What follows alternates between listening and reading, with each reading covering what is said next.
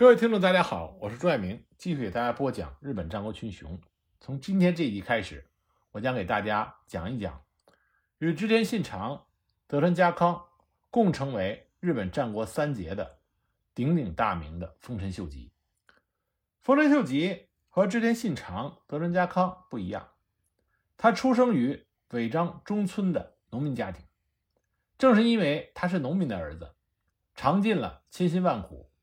通过努力才能够统一天下，所以呢，他也成为日本战国史中很多人钦佩的对象。秀吉是在公元一五三六年出生在尾张的中村，他比织田信长晚生两年。他的父亲叫做木下弥右卫门，曾经当过信长父亲织田信秀的炮手，也是火枪手。因为在一次激烈的战斗中负伤，所以回到乡下当农民。秀吉刚满八岁那一年，他父亲去世了，所以他的母亲又嫁给了同乡的朱阿弥。朱阿弥呢，曾经是信长的艺人啊，就是杂役仆人的意思。后来因病退职，回到故乡。再婚之后，丰臣秀吉又添了两个同母异父的弟弟和妹妹。秀吉原来还有一个姐姐，他姐姐后来的儿子，也就是丰臣秀吉的外甥，就是当上官白的。丰臣秀次，那么秀吉同母异父的弟弟就是后来的大纳言丰臣秀长，他同母异父的妹妹朝日姬就是德川家康的妻子。到了公元一五五一年，也就是丰臣秀吉刚满十六岁的那一年，他不告而别的从家里偷偷的跑了出来。也正是这一年，失去父亲的织田信长继承了家业，那么信长和秀吉两个人。各自开始踏上了不同的人生道路。在远江雁马川，秀吉得到了一个机会，他被九能城主松下家兵卫给雇佣去了。虽然秀吉并没有成为一个武士，但是能够给武家服务这一点，秀吉自然是欣喜若狂。而家兵卫似乎也很喜欢秀吉，他对秀吉不错。后来在九州出阵的时候，丰臣秀吉曾经对他的部下这样说过。说起松下家兵卫大人，从前我在他手下做御劳人，御劳人指的就是仆人。我做御劳人的时候，大人对于我和其他人是迥然不同的，格外的关照。所以说，秀吉对松下家兵卫对他的恩情视若泰山，终身不忘。那家兵卫对丰臣秀吉不错，而秀吉呢也感恩图报。那为什么后来丰臣秀吉离开了松下家兵卫呢？主要原因。是因为丰臣秀吉，他了解这个乱世越深入，他越发现松下家兵卫并不是适合他报效的主公。而尽管家兵卫钟爱丰臣秀吉，也承认他卓越的才干，但是呢，家兵卫也发现他和秀吉在政治观点上不同，追求的目的也相差甚远。家兵卫知道他无法留住丰臣秀吉，所以呢，他主动让丰臣秀吉。离开了他，不过当然，加兵卫对秀吉的才能也只是初步的欣赏，他并没有意识到丰臣秀吉这个名字将来在日本的战国会有多么的响亮。秀吉在离开加兵卫之后，度过了为期两年的流浪生活。到了一五五八年，二十三岁的丰臣秀吉才服务于织田信长。秀吉来到信长的身边，刚开始他负责什么呢？他是作为仆人中比较低级的，帮忙提鞋。不过秀吉非常珍惜这样一个机会。据说当时每逢寒冬，秀吉都会把鞋揣到怀中暖着。只要织田信长需要穿鞋，他立刻把一双暖和的鞋子递过去。他这种认真态度就引起了织田信长的注意。《太阁记》中曾经记载着流传的一段有趣的故事，说在某个时候。青州的城墙崩塌了，有一百间房子那么长的一段，虽然经过了二十天的功夫，也没有修好。后来信长就派了丰臣秀吉去修。秀吉和手下的官员周密的考虑，仔细的研究，把崩塌的城墙分成十段，十段同时动工，第二天就修起来。后来又在某个时候，已经被任命为新奉行的秀吉，他试验烧柴。以便从中掌握实际的数字，计算一个月究竟能用多少木柴，一年要烧掉多少。经过实际的考察，结果算出，只要用过去的三分之一就足够用了。如果奖励植树造林，那样一个村子只出一棵树就够烧了。那么秀吉根据自己实验的情况，就向织田信长写了一个计划，这样呢就减轻了农民的负担。秀吉从来不拒绝琐碎的工作和实际的工作，他的足迹遍及各处，他的汗水也洒在各个领域。尽管有人嫉妒他，但是秀吉他从不介意，也从不回避风险。深入到各个领域中去锻炼自己，从而增长了才干。所以很多人逐渐的认识到，丰臣秀吉他是一个具有远见的人。当信长进行他的成名作《统辖间之战》的时候，丰臣秀吉是以部族头目的身份参加战争的。而这场作战之后，丰臣秀吉终于有了自己的名字——木下藤吉郎，而且他因为战功突出。信长破例将前野家的养女宁宁许配给了他，就这样，丰臣秀吉成为了武士中的一员。在日本战国时期，光是博得主君的青睐，并不足以让自己站稳脚跟。对于丰臣秀吉来说，还有一件事必须做，那就是要团结同僚。其他官员都有自己的亲眷和祖传的领地，那么秀吉的一切都是信长给的，所以他格外需要建立属于自己的关系网。因此，在立下战功之后，秀吉做了一件事情，他请信长赐羽柴为自己的名字。柴呢，就是柴田胜家的柴；羽则是丹羽长秀的羽。一来呢，向一直庇护他的信长表了忠心；二来，秀吉在织田家从卑微的提携人一路做到武士，是被很多人瞧不起的。卑微的人报得大名，最易遭人记恨。秀吉是一个非常精明的人。他特意选了这种方式来显示自己的谦卑，在荣誉比天大的武士看来，秀吉连名字都能改，也算是能够摆正自己的位置，所以嫉妒者就消除了敌意，那么也进一步奠定了丰臣秀吉在织田集团中的地位。信长很快就实行美浓攻略，那么进攻美浓的要害就是在墨谷，这个城池很难攻陷，信长又没有想过要去拼命的进攻。在经过一番周密和慎重的考虑之后，决定建筑坚固的堡垒，以此作为进攻的立脚点。而信长看中了丰臣秀吉，想让他去执行筑城的任务，所以他就把丰臣秀吉找来，进行了一番秘密的商谈。秀吉因为很久以前对该地周围的一些情况做过深入的调查，所以他直言不讳的就讲出自己的独到看法。他跟信长说。在小木山东南一带，沿着木曾川，居住着野武士约有一千二百多名。作为稻田、青山、丰须贺、嘉利团这些小地主们，必须把他们拉过来，同他们一道共事，这样才能减少对抗势力。秀吉当时滔滔不绝地说出了自己的意见，还非常详细的讲到了那些小地主他们的名字。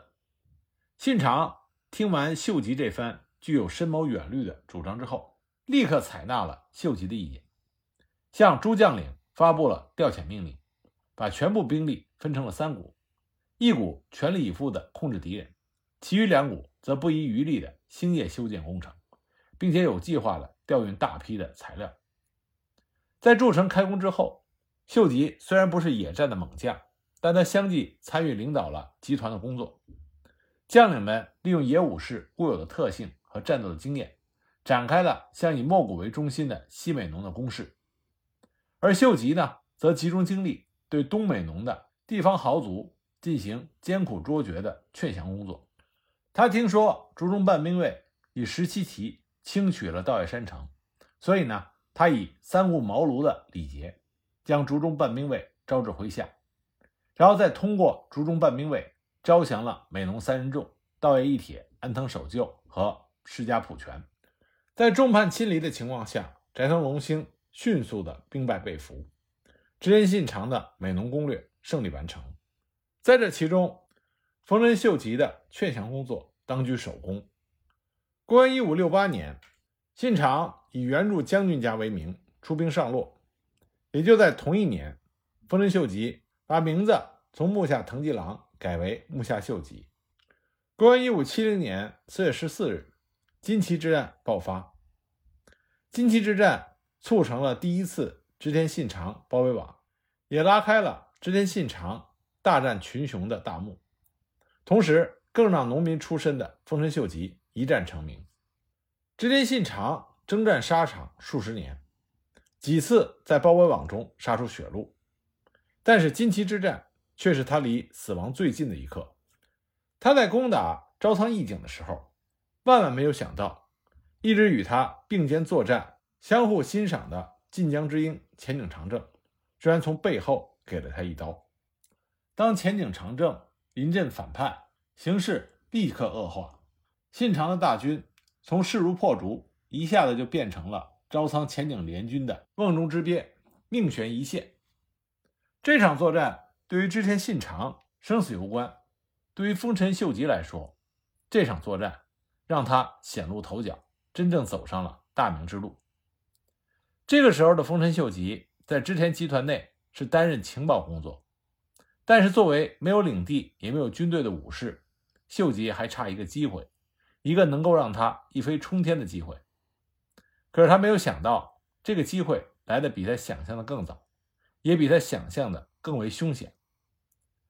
信长当时当机立断向南撤退，但是因为事出紧急，信长只能选择保留本身实力比较强的家臣，要放弃另一部分家臣殿后。那么什么样的人会被留下来殿后呢？第一，死掉了也不会影响织田家总体军事实力；第二，能够成功的拖延时间，为大部队的撤离保驾护航的优良武士。当时被选中的两个人。一个是明智光秀，一个就是丰臣秀吉。当时朝仓军的追击部队超过两万人，那么织田联军留下殿后的只有三千人，这个仗怎么打？首先，织田军选择山路逃亡，吸引一部分敌军向山路进发，这样殿后的军队就不需要一次面对两万大军。其次，秀吉定下来的战术，以大部队防御正面，以小股力量组成突击队。来狙击敌方的带队大将，借以赢得撤退的时间。最后呢，明智光秀率领另一支部队及时的补上缺口。那么三方力量协同作战，以弱对强，这才险险的拖延了时间。那么信长的撤退也是惊险万分。他本人在撤退两天之后的晚上才回到了京都，当时他身边仅仅剩下十几名随从。那丰臣秀吉负责殿后立下大功。这让信长更加的重用他。公元一五七三年，织田信长击败了前景长政，前景长政自尽，他的旧属归织田家所有。三十七岁的丰臣秀吉因为军功，受封晋江国金滨城城主，领前景旧有的领地北近江二十二万担。他将城池改名为长滨城，这样丰臣秀吉就开始跻身于战国群雄之列。也是在这个时候。他把自己的名字改成了羽柴秀吉。与此同时，羽柴秀吉也就是丰臣秀吉，他也开始招募家臣。在封为城主前，他手下的家臣就是丰须贺正胜、竹中重治、前野长康、上尉元福的福岛正则、加藤清正、一门众的前野长政、羽柴秀长，而大谷吉继、石田三成他们都是出身于晋江的。秀吉的小姓，也就是随从，他手下强大的家臣团，这个时候已经开始初见端倪。公元一五七七年七月，上杉谦信率领军队攻入到能登加贺地区，织田信长命令柴田胜家为总大将，率领龙川义和丹羽长秀与前田利家等织田家的知名家臣，前往加贺地区迎击上杉谦信。而丰臣秀吉则是作为后备军的身份，同样加入到柴田胜家的阵营中。这次战斗是信长包围网中的一次战斗，参加的人员以上杉谦信为主，也有一些其他地区的大名参与其中，包括毛利家、石山本元寺、波多野家等等，也包括呢像冀州杂贺众这些地方的小势力。织田家可以算得上是精锐尽出，准备与上杉谦信一决雌雄。不过在此之前，织田信长已经击败了杂贺众，迫使杂贺众首领杂贺孙一投降。但是首曲山之战以织田家的惨败而告终。而其中最有意思的事情是，丰臣秀吉和柴田胜家发生了矛盾，在没有得到织田信长允许的情况下，秀吉就擅自离开了阵线，返回了他的居城长滨城。这件事情让信长对他极为恼火，因为这是违反军纪的事情。那么，在面对柴田胜家交战不利的情况下，这件事情就有被放大的可能性。关于秀吉为什么离开，已经没有确切的记录。有人猜测，导火索有可能是秀吉和胜家在作战的策略上发生了矛盾。柴田胜家拒绝听从丰臣秀吉的建议，让秀吉非常恼火，直接率兵离开。这个猜测呢，很多人认为可能性不大，因为作为一名带兵多年的将领，秀吉应该非常的明白他的举动会造成什么样的后果。运气不好的话，织田信长绝对不会介意让丰臣秀吉切腹自尽。那么另一种看法是说，丰臣秀吉不满意自己后备军的身份，看到其他武将陆续立功，而自己的军队却没有办法上阵，造成军队中士气低下。他手下的谋臣。军师竹中半兵卫担忧这么下去会造成士气的涣散，所以建议丰臣秀吉撤兵。还有第三个观点，这个观点是说信长让大部分的武将都投入到前线，身边的防御力量不足，丰臣秀吉担心信长出事儿，所以呢就违反军纪，回到长滨城以防万一。这几种看法到底哪个是当时真实的情况，现在已经无法考证。不过我们可以来看看。织田信长的反应如何？信长在得到消息之后极为恼怒，他命令丰臣秀吉闭门思过，而竹中半兵卫则是建议丰臣秀吉夜夜笙歌，因为竹中半兵卫认为信长是彻底的理性主义者，如果丰臣秀吉真的诚惶诚恐的话，恐怕真的会弄巧成拙。那结果是织田信长没有过多久就原谅了丰臣秀吉。还让他担任了平定中国地方的总大将。那么，根据这种情况，很有可能秀吉的擅自撤兵就是为了保障信长的安全，所以信长并没有重责丰臣秀吉。